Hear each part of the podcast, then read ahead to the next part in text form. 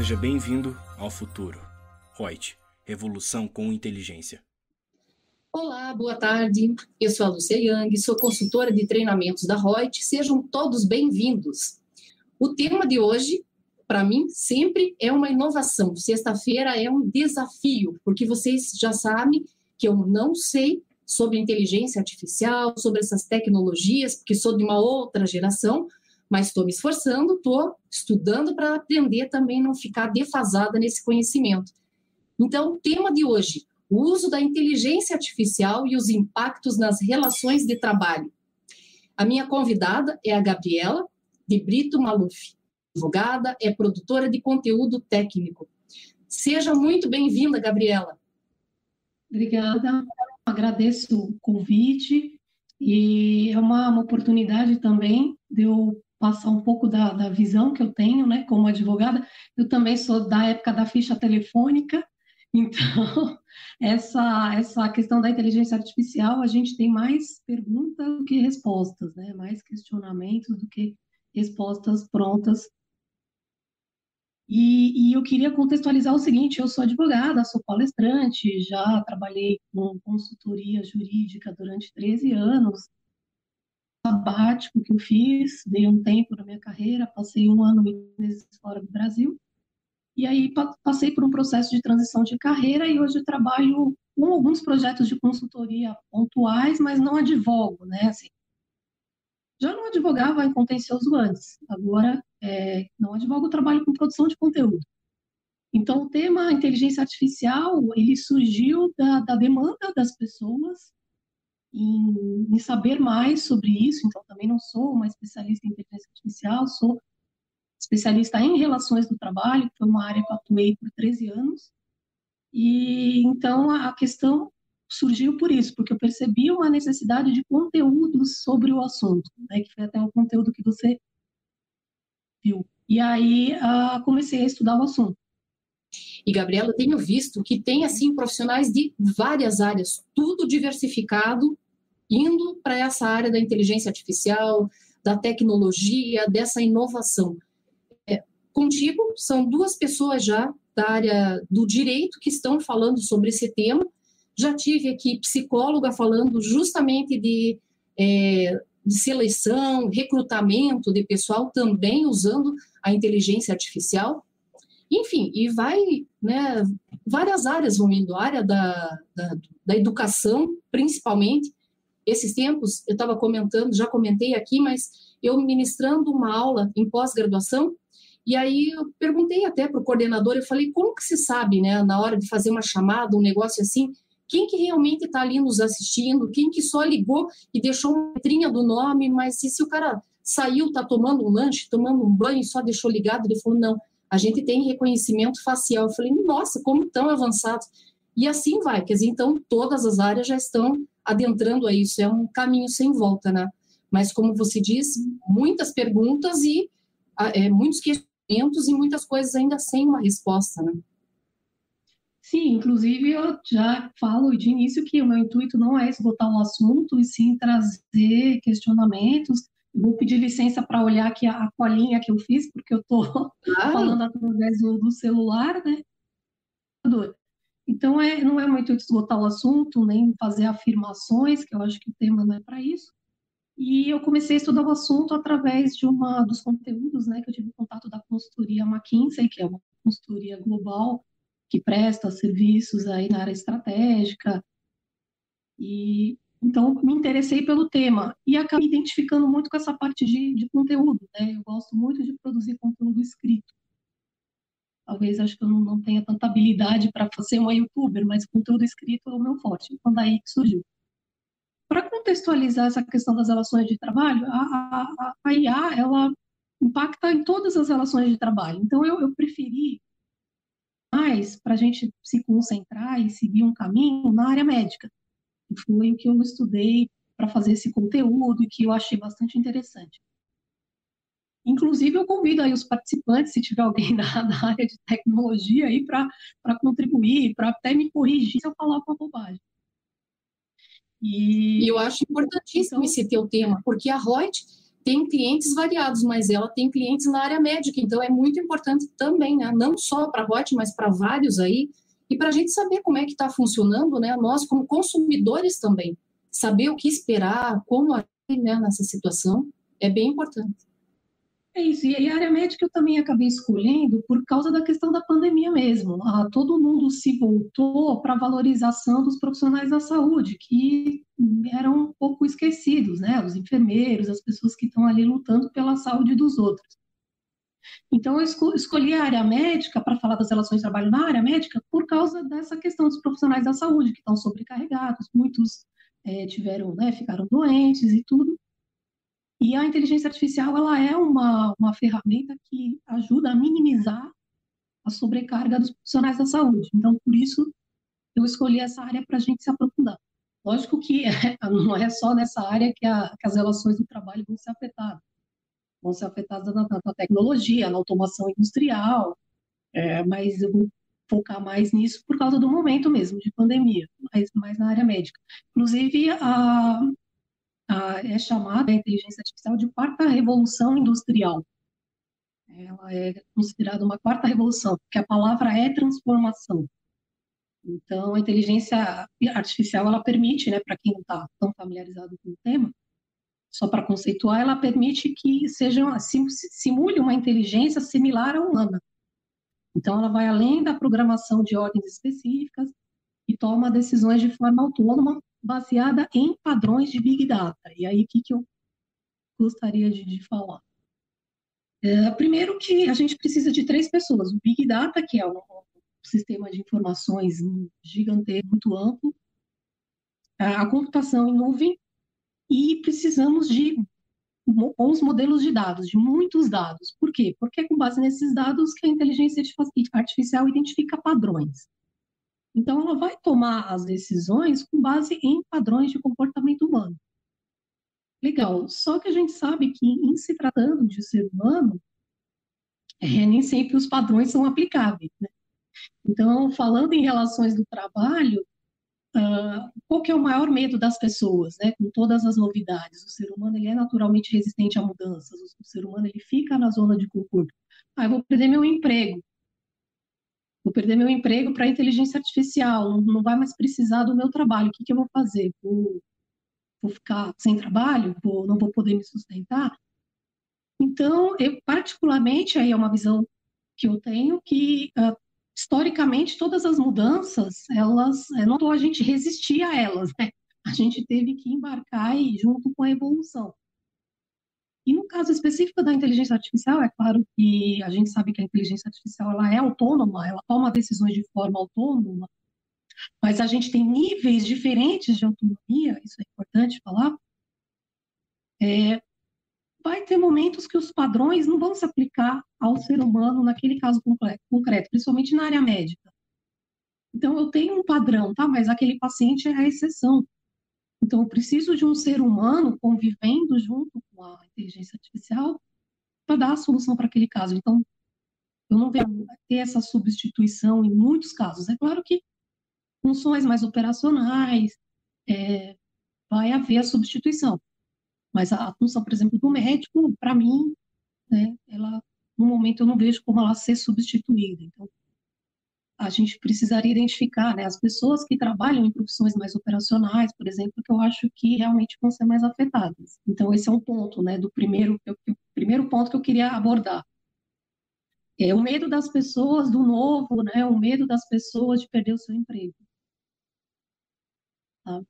E, então, acredito que isso vai acontecer sim, mas não em todas as, mais com relação a, a trabalhos operacionais. E se você quiser me interromper, fazer alguma pergunta, né, ou alguém fazer alguma pergunta, eu sou palestrante também, já fiz mais de 200 palestras e nas minhas palestras presenciais eu sempre falo que é muito chato estar falando sozinho, né? Uhum. É legal quando as pessoas interagem, perguntam. Então, eu já vou te colocar uma coisa que eu li uma vez e eu achei assim esplêndido nessa área da saúde e achei bem legal, porque você salva vidas, né, através de, dessa tecnologia. Eu, eu não sei, agora não vamos saber exatamente que localidade que foi, mas eles estavam com drones. Então, por exemplo, eles estavam simulando que uma pessoa estava tendo um ataque cardíaco E aí uma pessoa telefonava, pedia um socorro e vinha o drone, estacionava né, na, no local, a moça clicava e abria de dentro do drone aquele aparelhinho que você põe para dar o choque para fazer a pessoa reviver. E trazia informações, quer dizer, via celular ele dizia, ponha né, tal é, localidade né, da, da, pessoa, fique não sei quantos metros longe, etc., né, não deixe ninguém por perto, já dando é, as dicas de como salvar a pessoa ali. Quer dizer, se não tivesse um drone, vamos supor no São Paulo, né, um trânsito surdo e tudo, até chegar e atender a pessoa, ela já foi, já bateu as canelas, né, não tem outro jeito. Então, era uma, uma forma interessante de você fazer, né, de, de utilizar essa tecnologia, achei bem bacana. Claro que é uma coisa que não tinha, né? Está aparecendo e daqui vai desenvolver muito mais, mas são ciências humanas, né? Quer dizer que cada ser humano é diferente. É isso que se fala da parte médica. Nem sempre você pode diagnosticar e dar um remédio e dizer que aquilo ali é o certo para todo mundo. Cada, cada organismo responde diferente, porque tem todo um histórico da saúde da pessoa e tal. Então, realmente, não, não substituir, ele viria para auxiliar, né? Mas, Gabi, e você acha que na área de direito é possível de substituir um advogado ou até mesmo um juiz? Eu acredito que sim, até se não me engano, já tive notícia em Minas de alguma coisa assim na justiça. Tá? É, lógico que totalmente, totalmente, não, não, não acredito que vá substituir, mas grande parte das tarefas, elaborar um contrato, é, fazer um julgamento, mas eu acredito que no final ali, das tarefas principalmente mais complexas, é, realmente não tem como substituir, mas acho que muito, muito do trabalho jurídico vai ser substituído. Então, por exemplo, aquela coisa de ficar alimentando o sistema em escritório, ou fazer um contrato mais simples de adesão, onde você só coloca o nome das partes. E até eu vi, estive lendo né, alguns materiais jurídicos é, que, que abram mais essa, essa área jurídica, dizendo, né, será que os robôs vão ser sujeitos de direito? Será que é, as pessoas vão estar trabalhando ao lado de robôs? Porque hoje, nas relações de trabalho mais comuns, né, pelo menos aqui no Brasil, que, que você vê? A gente não trabalha com robôs, a gente trabalha mais com ferramentas, né? Acho que já tem até robôs na, na automação industrial e tudo mais, mas, a meu ver, posso estar equivocada, a gente está trabalhando mais com ferramentas, mas ah, algumas pessoas estão apostando né, no modelo que a gente vai trabalhar ali com os robôs mesmo, como se fossem nossos, nossos colegas de trabalho, né, de uma forma muito mais presente. E aí surge a questão: esses robôs vão ser sujeitos de direito, eles vão fazer greve, é, eles vão. Né, como é que vai ser isso? Então, é um, é um questionamento. É, vai ter uma, uma, mudança muito forte na área jurídica, tanto uh, do ponto de vista né, do sujeito de direito do ponto de vista da, do trabalho jurídico mesmo, daquele trabalho de escritório, né?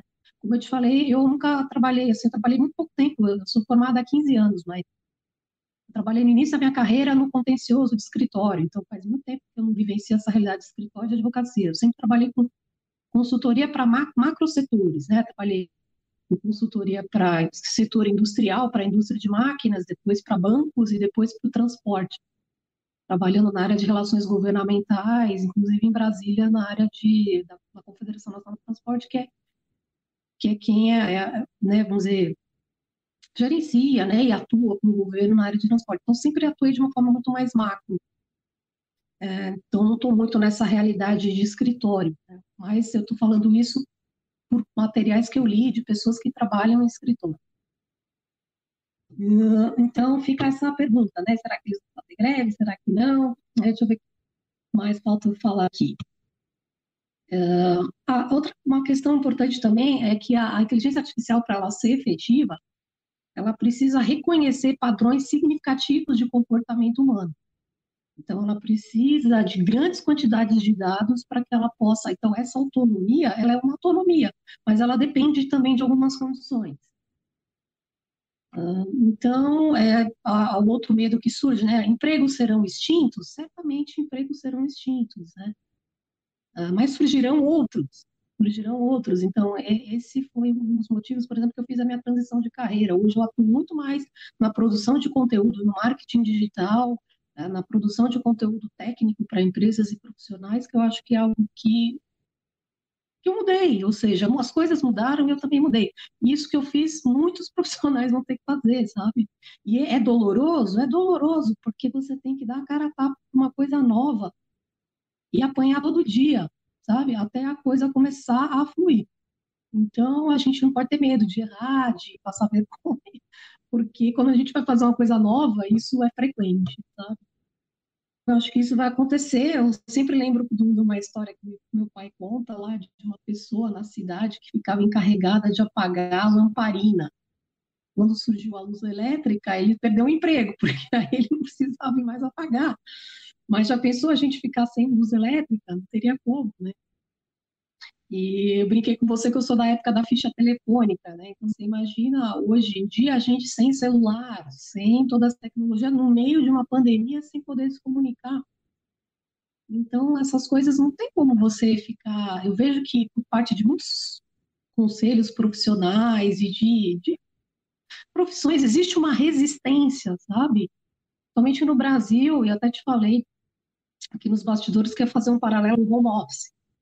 Então, assim, as empresas brasileiras, elas, se você me permite fugir um pouquinho fazer esse paralelo, as empresas brasileiras tiveram muita resistência em utilizar o home office, porque a gente tem uma cultura de hierarquia, uma cultura presencial, de que o chefe precisa estar ali vendo você trabalhar. E eu já trabalhei em muitas organizações, eu faço home office há mais de 10 anos, né? inclusive é, é, de uma forma até meio assim que forçada, porque as empresas têm muito da resistência em aceitar. E o que, que aconteceu? Os fatos né, fizeram com que a gente fizesse isso de uma forma soberbada, às vezes sem proteção de dados adequada, sem o conforto necessário, é, enfim, uma série de implicações, né? sem que as pessoas pudessem ter essa experiência de home office sem pandemia, porque o home office na pandemia e fora da pandemia, eles não são a mesma coisa. Na pandemia, você não pode sair, se você sai, você sai preocupado, tem que sair de máscara. O home office normal, que é o que eu já trabalhava, por exemplo, há 10 anos, é aquele que você, poxa, está cansado, atividade intelectual, dá uma, vai até a esquina, toma um café, né, faz, é, dá uma aliviada no estresse e aí volta. Então, você tem essa liberdade. E isso foi ruim, essa resistência, né, de não, vamos ficar no modelo presencial. O que, que aconteceu? Veio os fatos e a gente teve que se adaptar de uma forma pior. Então, eu imagino que a mesma coisa aconteça com a inteligência artificial. Não tem como a gente resistir, sabe? É uma tendência, é como a luz, é como o smartphone. E a gente tem que se curvar a essa tendência. Talvez esse medo que vê nas pessoas é pelo fato de estar sendo muito rápido, né, esse procedimento todo. Porque era uma coisa assim que se ficava vendo em desenhos e coisa nada, em filmes, né, que se via, e de repente está aqui na nossa frente e a gente não está preparado para isso. E não sabe, às vezes, nem onde buscar. Aonde que eu começo a buscar? Será que eu vou ter que me formar em informática, em ciência de dados? O que, que eu tenho que fazer para poder acompanhar tudo isso? E também é isso que se fala também do comodismo das pessoas, né? De estarem muito ali sentadinha, quietinha na delas e deixar rolar e de repente vem um negócio que te instiga, que te força a se movimentar, né? Claro. E tem pessoas que não, pelo perfil dela já não é desse jeito. É, esses perfis, então, é, voltando nesse assunto, esse assunto é tão complexo, porque ele tem tantos desdobramentos, então acredito que alguns perfis mais resistentes, eles vão ter mais dificuldade, aqueles, aquelas pessoas que são mais resistentes a esse tipo de, ah, não, eu fiz assim e vou continuar assim, então, é, eu acho que essas pessoas elas vão ter mais dificuldade, porque realmente é difícil você se adaptar, né? E, e, e perceber que, por exemplo, a realidade brasileira ainda eu acho que é um pouco mais complicado, porque, por exemplo, nos Estados Unidos, o home office, é, segundo estudos, inclusive que eu coloquei, eu coloco sempre nos meus conteúdos pontes, né, de, de fidedignas, de pesquisas, é, os Estados Unidos já em 2014, 50% dos trabalhadores já atuavam remotamente. No Brasil era 4%. Então, assim, é, a resistência é muito grande mesmo. Então, acho que é a, assim, a forma como eu vejo é essa. Não adianta a gente resistir a essas mudanças. E se veja, né, Gabi, até a própria legislação trabalhista, porque foi só ali com a reforma do, do direito do trabalho, com a reforma trabalhista, que veio a definição e tudo de teletrabalho, que a gente não tinha isso.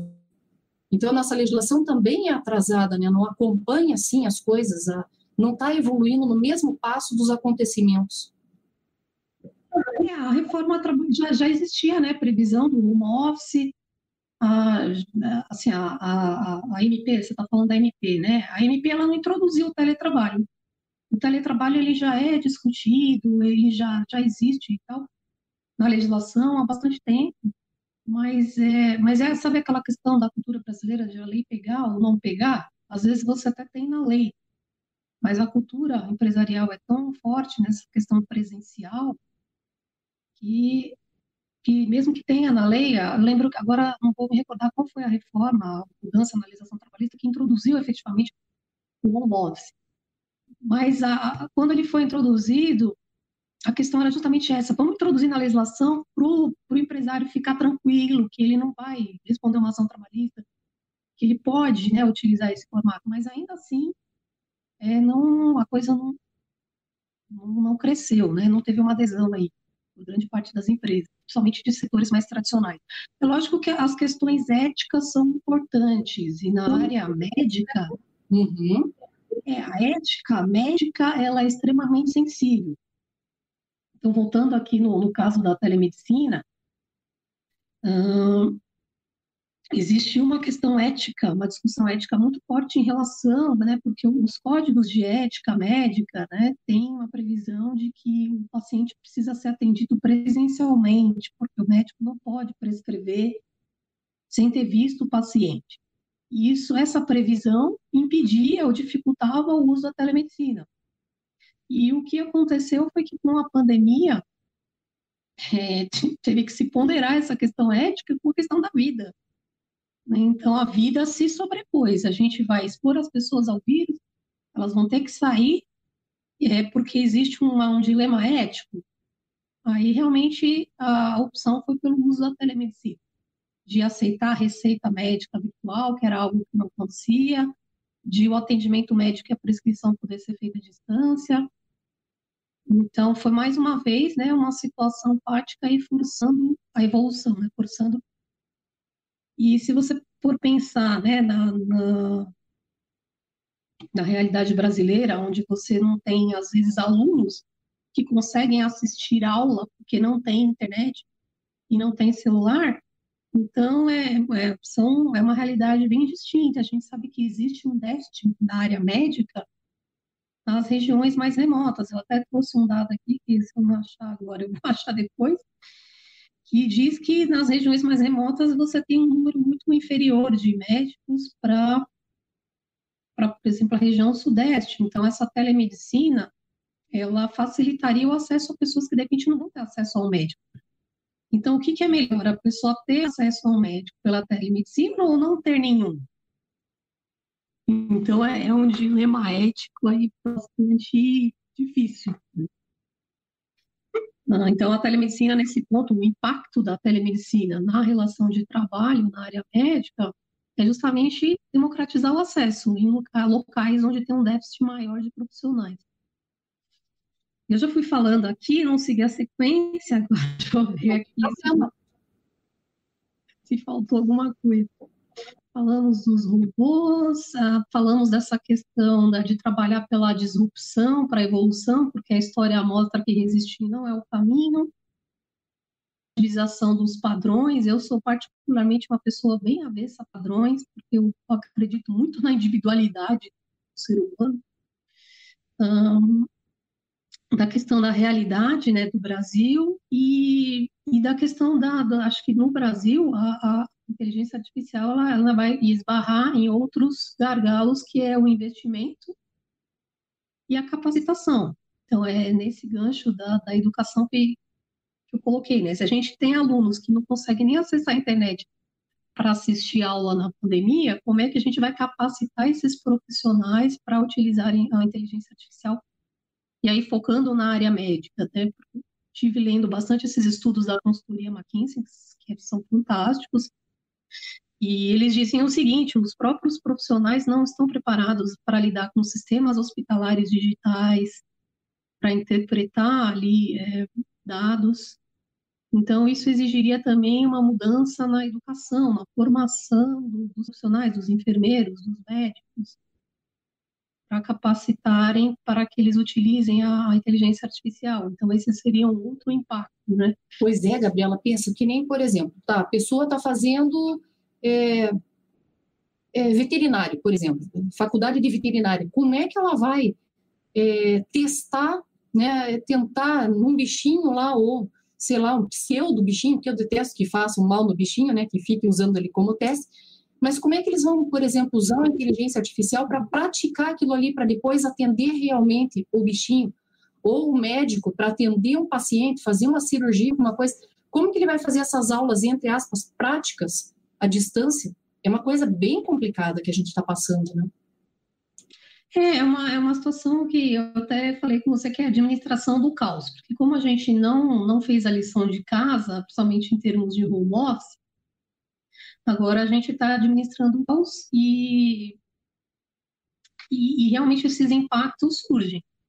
Mas uh, eu acredito que a inteligência artificial ela tem um aspecto positivo de permitir a automação de tarefas mais operacionais e que, uh, que você se concentre em tarefas mais, mais técnicas, se concentre, né, você como profissional, se concentre na, nas tarefas em inovação ou como empresário, né, se concentrar na inovação e no crescimento da empresa, e aí a fica com essa parte mais operacional. Esse seria um ponto positivo. É claro que eu não estou falando aqui do ponto de vista social, de que sabe-se que pessoas estão né, hoje sem trabalho, porque são pessoas que é, trabalham num modo bastante ainda pessoal, né, presencial, melhor dizendo, são vendedores ambulantes, são, então longe de mim menosprezar essas pessoas e ignorar o aspecto social disso. Não, não, não é minha intenção fazer isso, é porque realmente não é o foco da, desse contexto aqui de hoje. Mas é claro que existe todo um aspecto social de pessoas que não têm esse preparo, não têm acesso a essa capacitação, porque a educação no Brasil ela é falha, e que elas vão ficar realmente prejudicadas. A gente tem, existe esse, esse impacto social negativo. Né? Não tem como, não como negar. Uh, e, bom, outras questões aqui eu já abordei, na questão da, do, do enfoque na área jurídica. Uh, falei dos setores tradicionais. E, retomando essa questão né, dos setores tradicionais, a gente percebe que tem alguns setores que eles são, têm mais dificuldade em ser disruptivos. Eles querem conservar, né, principalmente as profissões mais conservadoras, mais tradicionais, vamos dizer assim, vamos usar conservadores mais tradicionais. Eles têm, têm essa, essa dificuldade de ser mais disruptivo. Então, eu, eu escrevo bastante sobre assim o novo papel dos profissionais, o novo papel do advogado, por exemplo, que é aquele que se comunica, aquele que sabe usar a inteligência artificial, aquele que está atento às, às novas tendências, né? E não mais aquele profissional que fica ali no seu escritório escrevendo meio que isolado. Então, essa, essa necessidade de interação hoje do profissional com a inteligência artificial e com as tecnologias é muito maior. A gente não precisa nem ir muito longe, a gente mesmo que é da época, né? Um pouco mais para cá, a gente tem dificuldade de lidar com as novas ferramentas. Todo dia eu estou apanhando é com isso. E isso é uma coisa que a gente tem que encarar com, com naturalidade. E como eu resolvi, por exemplo, fazer essa transição de carreira, trabalho muito com agências, né? Escrevo para agências de publicidade. E se você vê as ferramentas que eles usam para se comunicar em equipe virtual, o primeiro contato que eu tive, eu quase desisti, porque é muito complicado isso. E depois aquilo se torna é, algo comum.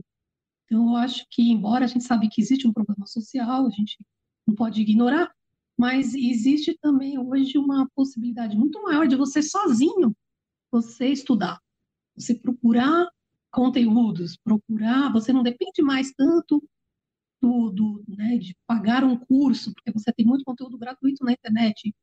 Fantástico, coisa que na época, por exemplo, que eu fiz exame da OAB, você tinha que pagar um curso caríssimo, comprar as apostilas, porque senão você não passava no exame. Exatamente. Uhum. E hoje não, hoje você tem grupos de WhatsApp que compartilham, Então, depende muito mais da predisposição da pessoa em estudar e procurar ir atrás, do que às vezes de ter né, muitos recursos. Hoje não você não precise ter recursos, mas você precisa de menos hoje recursos para poder estudar. Hum, e outra coisa, deixa Você falou dessa parte de livros, tudo, sabe o que eu pensei? De direitos autorais. Que todo mundo diz que a internet é uma terra sem dono, né? E também se vê como afeta em tudo, realmente, porque, como você falou, o que tem de conteúdos gratuitos e tantas outras formas ali, né, de, de ter mesmo o material, de ter acesso a quem tiver um computador, um, né, um celular. Ah, no meu caso, que estou trabalhando de conteúdo escrito e até abri uma empresa, que depois eu vou falar dela no final, com o intuito de fazer só isso, tem que estar muito atento à questão dos direitos autorais, porque seria uma inconsistência muito grande, eu sendo advogada, produtora de conteúdo. Então, é, eu acho que a gente precisa sempre estar atento a dar essa, o crédito para quem escreveu, né, e, e usar de fontes. Então, por exemplo, eu vejo, é, existe Deep Web, a gente sabe que a Deep Web é um local totalmente paralelo, onde não é terra de ninguém e tudo mais. Então, eu acho que sempre vai ter o desvirtuamento. Cabe à ética da pessoa minimizar isso e, e citar as fontes, né? E não fazer plágio, que é o que eu busco sempre fazer nos meus conteúdos. Citar, inclusive, esse conteúdo que você viu lá, tem a fonte, que é justamente a consultoria McKinsey. É claro, isso tudo não saiu da minha cabeça. Eu estudei com algum conteúdo de pessoas né, que são mais ligadas à área, acho que é sempre importante citar. E eu, finalizando aqui, eu não sei quanto tempo a gente tem ainda, mas ainda temos tempo, né? Uh, deixa eu pegar os outros. Ah, agora eu achei aqui o dado com relação à área médica que eu acredito que vai haver um impacto sim nas relações de trabalho. Então, por exemplo, tem estados no Brasil que tem 1,41 médicos para cada mil habitantes, tá? como na região norte. Já na região sudeste, são 2,81 médicos para cada mil habitantes, né? Isso segundo dados de um estudo da Associação Médica Brasileira.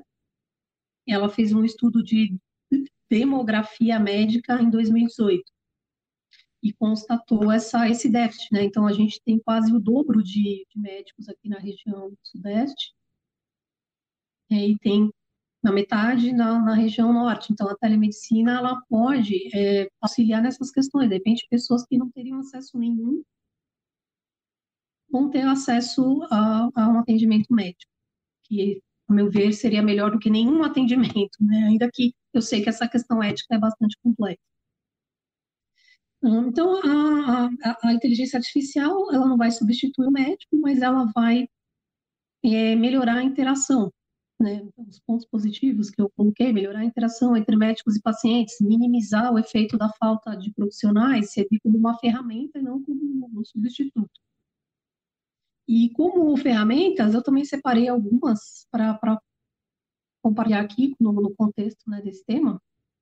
Então, por exemplo, hoje a gente já tem aplicativos né, que facilitam que o paciente mesmo monitore seu estado de saúde. Então, por exemplo, uma pessoa hipertensa, né, quem tem hipertenso na família sabe, e antigamente ele tinha que comprar um aparelho, né, para medir a pressão, ou um aparelho de saber se a pressão está boa para tomar o remédio e tal.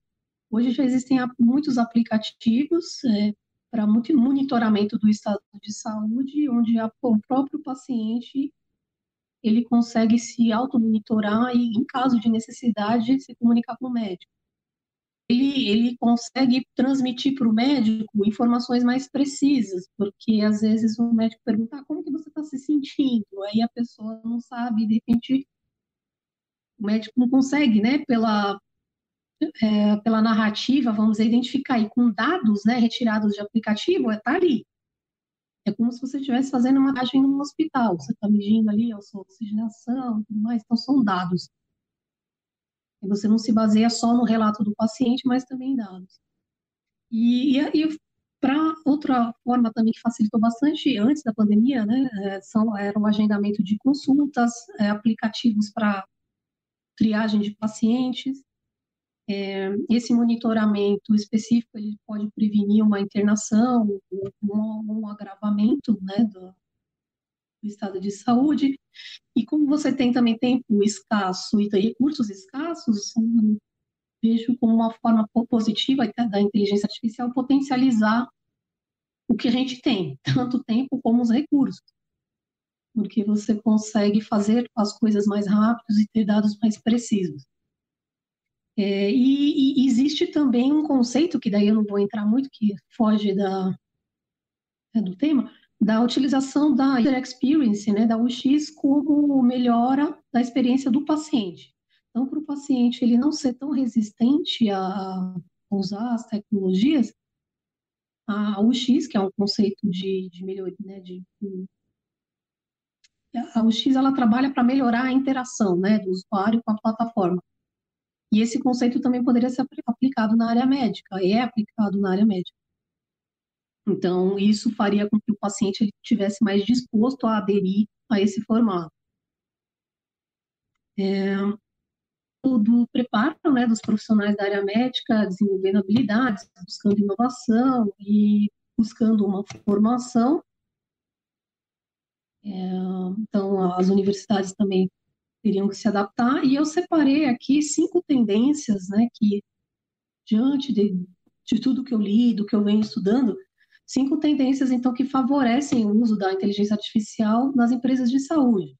Então, a, a, a, inteligência, a inteligência artificial na área da saúde, ela é mais ela é mais complexa porque ela esbarra com algumas questões, como a, questão da credibilidade e a qualidade. Você está lidando com vidas evidências clínicas elas têm que ser comprovadamente eficazes, né? Você tem que comprovar a eficácia daquela tecnologia de uma forma bastante contundente, porque está lidando com vidas. Então, uma, uma, uma, uma tendência forte da, da na, na, relação de trabalho é justamente é, usar né, nos pacientes aquilo que os profissionais vão usar nos pacientes aquilo que realmente funciona, que tem garantia de, de resultado a reestruturação da educação, porque eu dependo de uma educação que aborde esses aspectos para ter profissionais aptos. E aquela velha questão, que é o que acontece na área também, por isso que a gente tem tantos profissionais aí que têm essa dificuldade disruptiva, porque a formação ela é muito tradicional, né? ela é muito é, teórica, e quando o profissional chega na prática, se ele vai trabalhar num ambiente, por exemplo, empresarial, ele tem dificuldade de interagir com profissionais de outras áreas. É, isso é algo que eu identifiquei muito na minha vivência de 13 anos trabalhando como consultora jurídica e não na advocacia contenciosa.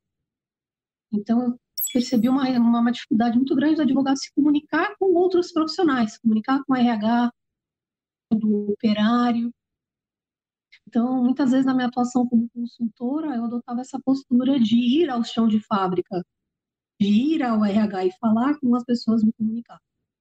E isso veio da prática, mas não veio de uma cultura na minha formação. Eu acredito que na área médica aconteça a mesma coisa. Eu preciso mudar, preparar esses profissionais para essa realidade, não só na área médica, como nas outras. Né?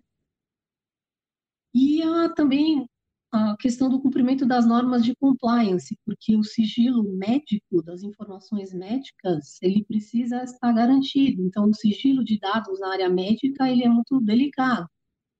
Não que os outros não sejam, mas na área médica, é, eu preciso seguir as regras de compliance e não posso expor. Inclusive, eu tenho um cliente médico e ele uma vez me falou, olha, a gente estava passando lá um, determinado aplicativo onde tinha uma imagem, mas embaixo tinha o nome do paciente. Então a gente estava ali conversando entre nós e falando como exemplo, né, aquela imagem, aquela imagem é, médica, né, de, de tomografia, ou sei lá qual o exame, sem se dar conta que ali embaixo estava o nome do paciente. Então é bem é bem delicada essa questão da, compliance, né, da proteção de dados e de compliance. E por parte da, das empresas, as empresas elas, elas vão ter, ter essa habilidade de gerenciar essas mudanças. E eu, eu acredito muito, assim, a empresa é feita de pessoas. Então, quando você tem pessoas com mentalidade que não é disruptiva, dificilmente alguma mudança efetiva acontece. Então, a gente precisa ter pessoas capazes dentro das empresas de gerenciar essas mudanças, de realmente estar disposta à mudança de paradigma, a minimizar os impactos negativos, a agregar valor, a melhorar a experiência do paciente, no caso da, do médico, né, do, da área médica, mas isso também se aplica nas outras áreas. E também investir em retenção de talentos, né, na, na retenção de talentos que estejam alinhados com esse objetivo, estejam, sejam capacitados e estejam alinhados com esse objetivo. Tem que dar um suporte né, para a pessoa para fazer toda essa transição. Isso, então as empresas elas precisam realmente ter essa mentalidade disruptiva de gerenciamento. Eu acho que isso, dada a nossa experiência com home office, que é algo bem mais simples, né, bem mais óbvio, isso realmente é um longo caminho a ser percorrido no, no Brasil. Tá? Na minha visão, não sei se eu estou sendo um pouco pessimista, mas e os nossos participantes? Ninguém quer fazer nenhuma pergunta? Será que eu estou. Tinha aqui, por enquanto, não perguntaram, então acho que assistindo só. Eu vou usar o reconhecimento facial para ver se eles estão. uh, bem, então, falamos da educação, né, do, dos profissionais da saúde, e eu vi um dado também interessante da, do estudo da consultoria McKinsey, que uh, as, as, próprias universidades, a universidade, dando o exemplo da Universidade de Stanford, que já oferece uma, uma especialização em computação biomédica. Então, ele já tem uma, uma formação em computação biomédica, e que já existe né, algumas iniciativas da Universidade de Stanford, onde você consegue fazer duas formações simultâneas, uma voltada para a área da medicina, e já uma outra simultaneamente se forma nas duas, né? Medicina ou uma outra área voltada para tecnologia. Então, isso se forma duas vezes ao mesmo tempo. Então, isso já existe na, na Universidade de Stanford.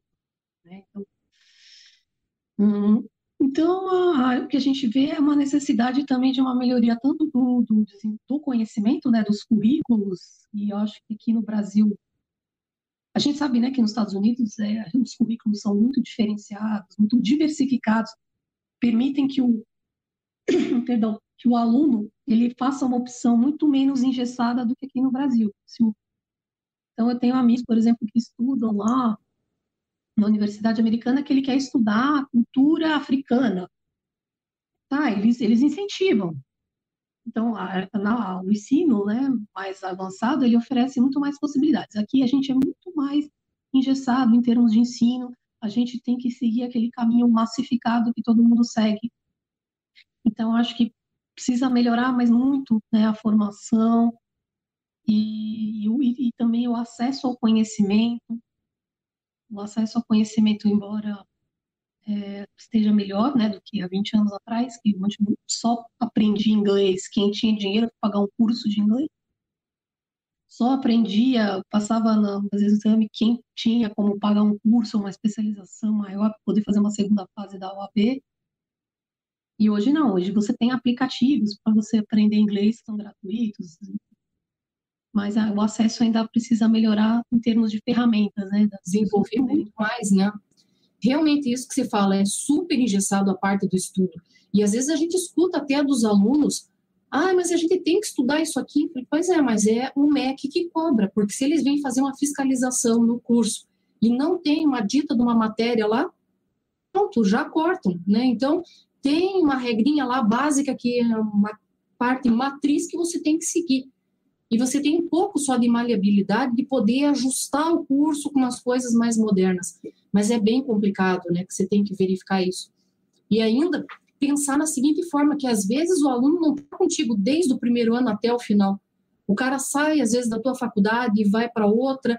Daí você tem até que pensar, por exemplo, ah, essa matéria aqui, ela é a mesma coisa que a outra na outra faculdade. Só o nome que é diferente, mas o conteúdo é o mesmo. Mas será que a carga de horas aula dessa daqui é a mesma da outra? Quer dizer, tudo você tem que pensar, se espelhar muito para poder direcionar essa toda essa carga horária e é, essa parte do conteúdo programático das faculdades. É bem complicado. Eu já trabalhei ali como coordenadora de um curso de ciências contábeis. Olha, é uma dureza. Para você fazer cruzar tudo isso daí, bater com de outras instituições, nossa, é difícil. porque isso também dá um desespero nos alunos que às vezes em outra faculdade ele está avançado, daí ele vem para a tua e na tua ele vai lá para baixo, porque não bate esse currículo. Então, é muito complicado. Acho que tudo isso tinha que ser meio tipo padrão nesse ponto assim, né, para evitar esse tipo de, de situação e de perda de tempo, de dinheiro, de tudo das pessoas. É, que isso você esbarra desde da, da, da morosidade ali da máquina pública, em você conseguir alterar alguma coisa lá em quem faz as políticas públicas e educacionais, em toda a morosidade, a ineficiência da máquina pública, a resistência à transformação, porque né, não, não no setor público isso é mais ainda difícil você mudar qualquer coisa. Bom, eu trabalhei e morei em Brasília, né? então você às vezes mudar aquela estrutura que, que, é um processo longo. E não que a gente não tenha pessoas capacitadas, e muita gente muito capacitada, mas a estrutura né, ela é engessada. E aí você essa mudança educacional ela pede que você dê mais é, abra mais o leque de possibilidades, porque senão você forma um monte de profissionais iguais, com o mesmo pensamento, com o mesmo conhecimento, com a mesma cabeça. Eu acho que cortou o áudio, você está me ouvindo? Eu acho que eu não estou te ouvindo. Ah, não, agora está tudo certo. Uhum. Então, acredito que precisa, e, mas eu acho que é uma mentalidade que a gente pode incentivar, e eu procuro fazer isso nos meus conteúdos, é justamente é, dizer, não fique tão preso aos padrões, trilhe o seu próprio caminho, não tenha medo do, do novo. Né? Um exemplo que eu abordei recentemente foi a questão da multipotencialidade. Multipotencialidade é um conceito relativamente novo, que são aquelas pessoas né, nas quais eu me enquadro, e eu sofri muito com isso durante a minha vida acadêmica e profissional, que gostam de desenvolver várias habilidades. Né? Aí tem pessoas que vão dizer assim, não, mas é melhor você se especializar, é mais fácil. Ah, mas às vezes a natureza da pessoa não é essa, ela, ela não vai ser feliz assim, ela não vai se sentir realizada assim. Então não adianta você querer forçar, né? embora então, é, foi, sempre foi muito difícil para mim ter que me especializar em algo, sendo que eu tenho esse perfil multipotencial desde a escola. Eu tinha essa dificuldade. Então, é, é esses padrões de você dizer para a pessoa, não, você precisa se especializar, porque é mais fácil. Não, realmente é mais fácil. Às vezes, é, você conduzir vários assuntos é mais difícil. Mas é possível, principalmente quando fazer uma coisa só ou se dedicar a um único assunto não te faz feliz não me agrada. Então, isso é o que me motivou a abrir a empresa criada, Best Type, que é uma empresa de escrita criativa, que me permite que eu estude e escreva sobre o que eu quiser.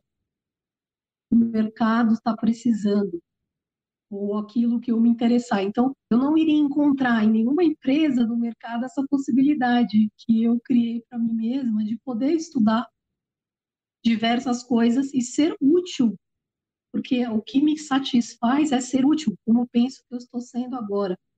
Então, você imagina, se eu tivesse seguido a lógica da especialização, eu não estaria aqui hoje fazendo essa live com você, falando sobre esse assunto. É, então, é, é difícil. que a pessoa tem, né, que tem que ser expandidas. Não tem que engessar, ó, você nasceu para isso. Não é. A pessoa nasceu para isso, mas para isso, para isso, se ela tem habilidade para isso, acho que tem mais é que desenvolver.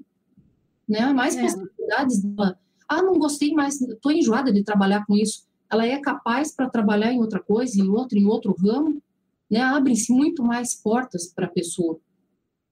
É, e você falou disso no começo, né? Ah, será que eu vou ter que estudar outra coisa, fazer outra faculdade? Então, eu, para estudar marketing digital, eu fiz cursos, né? Hoje tem muitas plataformas online que você faz um curso fantástico, super completo, às vezes até gratuito, com preço acessível, que você não precisa fazer toda uma faculdade, mas você quer estudar só sobre, sei lá, produção de conteúdo técnico, você faz um curso sobre aquilo. Ou então você quer estudar sobre copywriting, que é uma escrita criativa voltada mais para venda, você faz um curso. Então, hoje, acho que a educação evoluiu bastante nesse ponto. E você não precisa fazer uma formação de cinco anos mais tanto é que eu dou aula em pós-graduação EAD, e as pós-graduações na minha época eram dois anos, depois foi para um ano e meio, agora é seis meses. porque as pessoas não têm mais esse tempo, as coisas são muito rápidas. E eu acho isso fantástico, porque eu sou super ansiosa e aquela coisa amorosa me desmotivava. E então acho que existe muito rápidas, né, Gabi? Porque, por exemplo, uma coisa que vamos supor um curso de dois anos, às vezes o que você ensinou lá no primeiro ano talvez já não esteja mais valendo lá no último ano. Por é, causa de... Exatamente. Hoje os certificados tem alguns que eles têm tempo de expiração. Isso. Uhum. Então, tudo bem, a pessoa fez esse curso há cinco anos atrás, mas tá, ele não vale mais, ele vai, ela vai precisar fazer de novo agora. Exato, exatamente. Então, são realidades. Mas é isso, assim, o que eu tinha separado de conteúdo para compartilhar com vocês eu queria me colocar à disposição para perguntas, é, deixar meu contato. Se alguém tiver alguma dúvida é, sobre tudo. E agora, agora cortou o áudio, agora cortou. Tá. Teu nome completo, o nome da tua empresa, o teu contato, que daí fica no chat ali, todo mundo pode ter acesso. É, o meu nome é Gabriela Maluf, sou parente do Paulo Maluf, então vocês podem ficar tranquilos que podem procurar lá no LinkedIn, é, ou mesmo na, na, ali no. Eu acho que o LinkedIn é a forma mais, mais fácil. E a empresa que eu criei é a The Best Type, que é com o intuito de criar conteúdo inovador, conteúdo relevante, otimizado para as empresas, para os profissionais que precisam, né, vamos dizer assim, focar no seu negócio, no, na, na, no seu trabalho diário, às vezes não tem tempo de produzir um conteúdo para, enfim, oferecer para os seus clientes. Eu, a, a minha empresa, ela trabalha justamente nisso. Ela ajuda as empresas e os profissionais a produzirem conteúdos relevantes e se destacarem no mercado. E o site é www.thebesttype.com.br. Tem também o Instagram e o LinkedIn com o mesmo nome, The Best Type, que traduzindo aí uma tradução livre seria a melhor escrita, o melhor conteúdo. E aí eu tô, queria te agradecer muito pra, por esse convite, foi um, um prazer ter te conhecido e sempre me colocar à disposição para o que você precisar, e para responder perguntas aí, que eu acho que ainda faltam cinco minutinhos, né? Se alguém tiver alguma pergunta, estou aí a Hoje a pessoa está quietinha, não perguntou. Por ser uma sexta-feira, também quietinha, que só deram um oi, oi, assim, entraram, deram oi e não falaram mais. Acho que é sexta-feira. É, sexta-feira. Porque como o assunto realmente é diferente, às vezes a pessoa não sabe nem como ou o que perguntar. Né? Ela não tem noção do limite daquilo tudo, ou da expansão do assunto, aonde que aquilo pode atingir. Realmente está sendo tudo muito novo, né? muito rápido. Pense para um profissional da área de contabilidade, que ali tudo meio. Não é uma ciência exata, né? Contabilidade. É uma ciência social aplicada.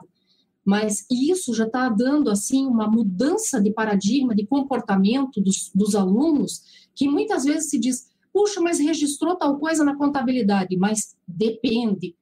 Como assim? Depende, professor. Eles sempre falam para mim. Eu sempre digo, quer responder correto, vocês digam depende. Eles dão risada. Porque tudo depende. Por exemplo, se eu comprei um determinado produto, qual é o uso que eu vou dar para ele? Eu posso registrar de uma forma ou de outra. Então, não tem mais um padrão específico de que sempre que eu for usar tal coisa vai ser assim. Por exemplo, comprei um veículo colocar no imobilizado. Não necessariamente. Qual é o meu objetivo social? Se meu objeto social é, por exemplo, uma concessionária de veículos, ele não vai para o imobilizado, ele fica no estoque que é para revenda do bem. Então, tudo depende. Então, isso é uma, uma forma de uma incerteza que dá, é, de uma subjetividade grande, e isso assusta muito as pessoas. Então, é falta mesmo de, de conhecimento, de uma vivência um pouco maior com esse novo mundo. A partir do momento que começar a entrar mais isso na cabeça, vivenciar, eu acho que aí facilita. Mas tem que tirar essas travas, né? Então, vou aproveitar esses minutos para falar de inteligência artificial Diga. na contabilidade. Diga. Perdão. Eu falo muito, a voz começa a falhar. eu produzo muito conteúdo para contadores, né, para empresas de contabilidade, o que me obriga a esbarrar nas novas tendências E o que é uma tendência muito forte de inteligência artificial na contabilidade é justamente os sistemas ERP, né, SAP e ERP, que são gerenciadores né, de custos, gerenciadores de, de processos, e que automatizam essa, essa função. Então, a inteligência artificial já está tendo um impacto gigante na, na contabilidade, você trabalha com isso, né, como você me disse. E também a questão da, isso para as empresas maiores, e para as empresas menores, a questão do BPO financeiro, né? Então, você que é da área, você me corrige também. Eu, eu gosto muito de, de interagir com profissionais de outras áreas. É, tanto, assim, contadores, é, profissionais de RH, qualquer pessoa que faça uma coisa diferente da minha, sabe? E, e eu trabalho, e essa questão do BPO financeiro, ele, ele, veio como também um impacto. O BPO financeiro é também um sistema, né, de uma forma de gerir dados é, automatizada, é, mas mais acessível a empresas menores. Então, o que, que eu percebo? Às vezes eu recebo contatos de escritórios de contabilidade pequenos que não têm ainda um sistema automatizado é, de gestão, por mais é, que não seja um ERP, mas que seja um BPO, é, como eles estão assim afundados num, mar assim de problemas de gestão. Então, eu percebo essa resistência dos profissionais, de alguma de parte também dos profissionais de contabilidade, em aderir a esses sistemas de inteligência artificial, ah, para poder oferecer uma solução.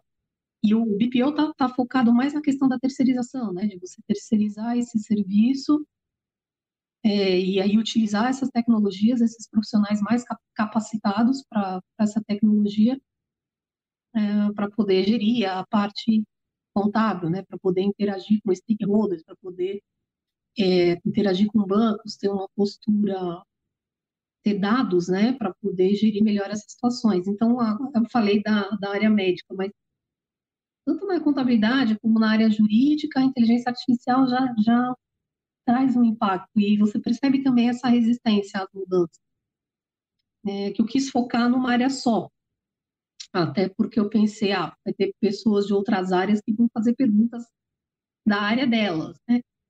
Mas, mas, mas isso impacta em diversas outras áreas, na contabilidade também. Eu tenho visto bastante isso. Inclusive, se você quiser dar uma olhada lá, tem conteúdos escritos sobre contabilidade. Vou olhar, sim. Sobre a área de direito, sobre a área de compliance a área de relações governamentais, que é uma área que atuei bastante também.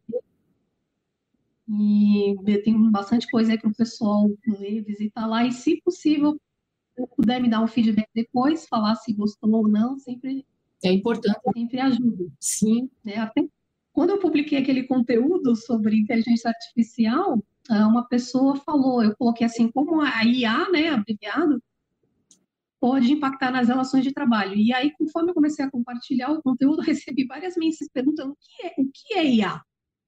Nossa, nossa, até eu que sou retardada nessa área, sei. Nossa senhora. É, o Brasil ainda está é, anos luz, né? Atrasado nisso aí. Precisava, acho que, sei lá, um investimento muito mais forte nisso para podermos caminhar no mesmo pé de igualdade, né? Que é difícil, mas tentar, né?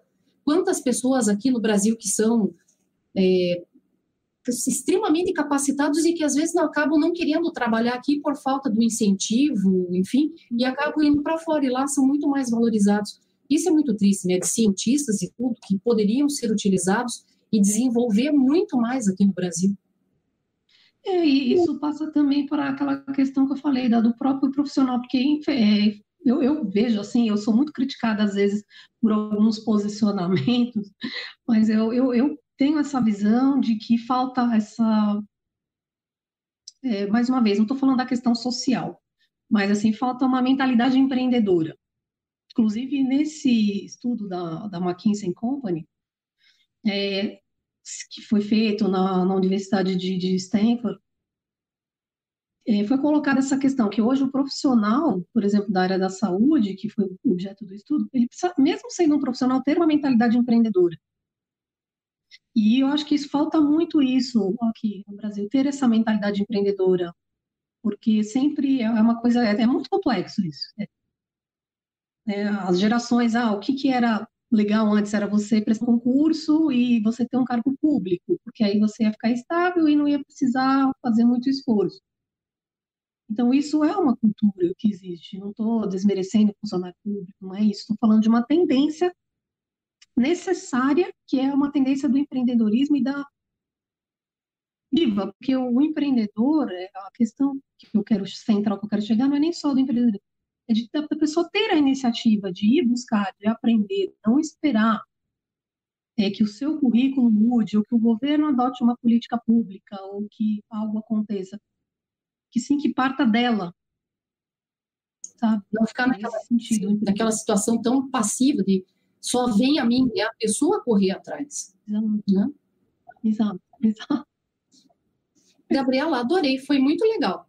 Bem, foi, foi muito bom. Sim, para a gente compartilhar, foi bem bacana.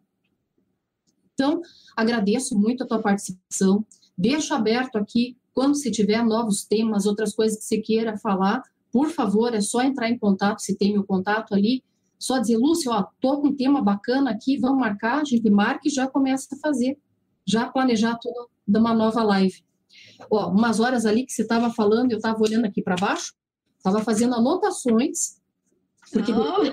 é, eu pesquiso tudo isso daqui, eu tenho meus cadernos, ainda sou da época de caderno, né? Me desculpem quem for muito atualizadão, mas eu tenho meus cadernos, é que não está aqui agora, que eu até que dei uma arrumada aqui no quartinho de, de trabalho, mas tenho cadernos separados por disciplina e é ali que eu coloco para poder estudar e buscar informação, sempre tem ali. Lendo, relendo, acrescentando mais informações. Acho que tem que ser assim. Sim, eu uso o caderno. Eu uso as ferramentas, mas também uso o meu caderninho para. Mas estou à sua inteira disposição. E eu também super agradeço a você essa oportunidade.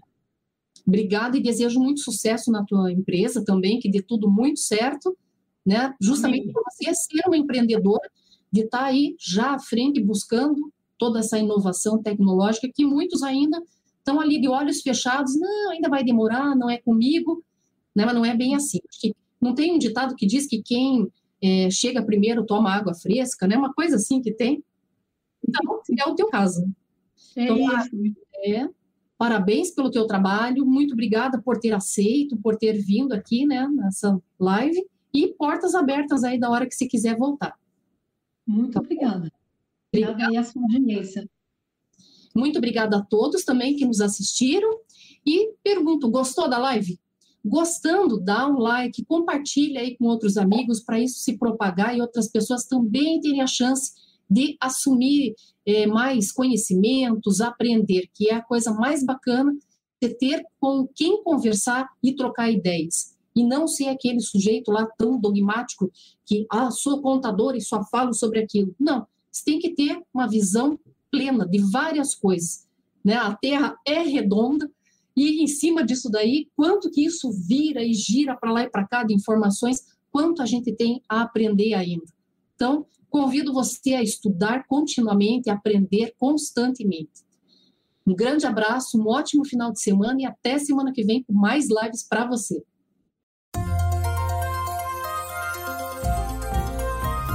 Gostou do nosso podcast? Acesse youtube.com/royts_aí e assista a versão em vídeo. Deixe seu like, compartilhe com seus amigos e se inscreva no nosso canal. E não se esqueça de ativar as notificações para acompanhar nossos conteúdos semanais. Aproveite! Até mais!